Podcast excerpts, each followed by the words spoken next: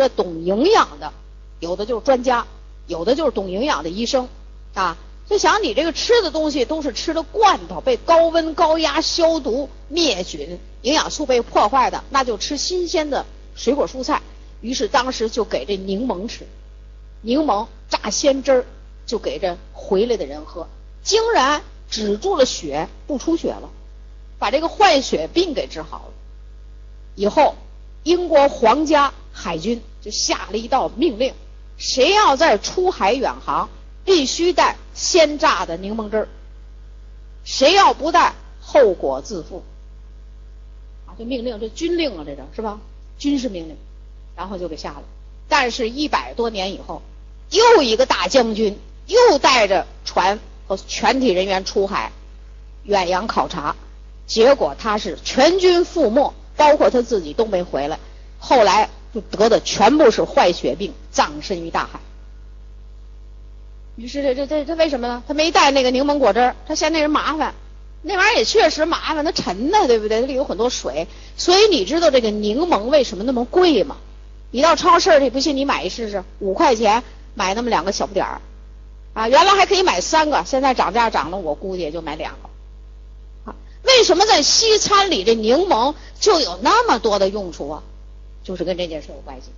后来有很多专家就来灵感了。这带柠檬挺麻烦的，这带点什么？如果我们能产生一个药片，大伙吃点药片不就行了吗？啊，所以这个研究的专家呀，就开始把这个目光转到了这个营养素的提取上。一九二八年，大家听着啊，从卷心菜、橘汁儿、动物的肾上腺提取出维生素 C。动物的肾上腺啊，我们人是不是也有肾上腺？这个地方消耗 VC 很多。一九三零年，VC 的化学方程式问世，这就弄清楚了，化学方程式出来了。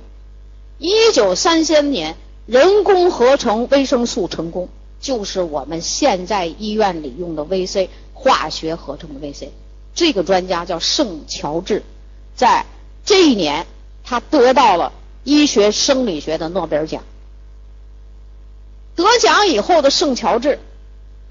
很有进取精神，于是他就给这大老鼠啊做实验，让这个大老鼠啊都得坏血坏血病，啊，一组吃他加工成的，它叫精 VC，一组仍然喝柠檬果汁结果让他大吃一惊，他得了奖的这个化学合成的 VC 吧，那大老鼠的病好的很慢，就疗效不理想，而喝柠檬果汁它叫粗 VC 的这个没经过加工，就一水果的。汁儿喝了的大老鼠的坏血病很快的就好了，所以这个圣乔治啊就开始研究柠檬了。为什么这柠檬这么好？才发现啊，柠檬里头有一种特殊的物质，当时就叫生物黄酮类。现在我们安利公司就管叫植物因子，就植物因子里头啊是一个很大的概念和含义，里面含有这个生物黄酮类。后来他就研究了。这个柠檬含生物黄酮类，这个东西必须与 VC 同在的时候，VC 的吸收利用才好。要是它不在了，VC 就吸收不好了。所以大老鼠的坏血病，拿它吃了得奖的这个 VC，反而好的很慢，疗效很差。于是呢，这圣乔治就研究柠檬，研究苹果，研究梨，研究葡萄，研究了一溜三糟以后，一九三三年，圣乔治。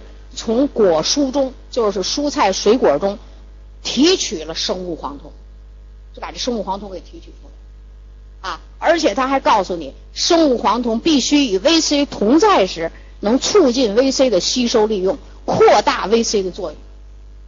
而且他还研究发现，比如说一个柠檬长在树上，它有向阳的一面，是不是有背阴的一面？一个苹果向阳的那面红红的吧，背阴的那面是不是就不红啊？他发现。向阳的这面，这个皮上还生物黄酮多。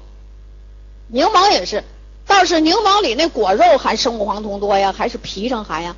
后来他才明白，柠檬的果皮上含的生物黄酮是整个这个果实的百分之九十。葡萄皮儿、苹果皮儿、香蕉皮儿，所有水果的皮全是如此。所以圣乔治后来就。警告世人，什么呢？削皮就叫削营养，你削皮了不是吧？你不不吃了吗？所以刚才我说那苹果，十公斤苹果你还不到咱一片 B 族的那个 B 一、B 二、B 六的含量。那现在你把苹果皮给削了，那还有吗？就没有了。我们小的时候生活很困难，我们吃水果的时候没有一个削皮的。谁要是说细嗓子眼儿，完了把皮给啃白下去了，那家里人肯定要罚你，肯定要挨骂，是吧？就肯定要说你，为什么你把最好的部分都给削走了？所以圣乔治就告诉你，削皮就是削营养。啊，那么生物黄酮有什么用啊？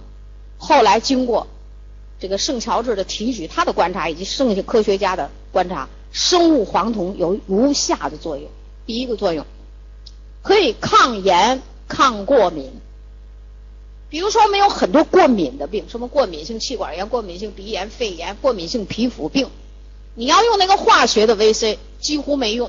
可是当有生物黄酮的时候，它就抗过敏。所以咱们这个 VC 在抗过敏里的效果非常不错。啊，抗炎就是有消炎、灭菌、提高人体整体免疫力的这个作用。它可以抗什么呢？抗细菌、抗病毒、抗寄生虫。寄生虫长得比较大，是不是？抗病毒、抗细菌、抗什么呢？寄生虫。就你没有 VC 了，你就生物黄酮就有这用。防癌抗癌，这是生物黄酮的作用，能使肿瘤缩小。防治肝病、肾病，肝病、肾病。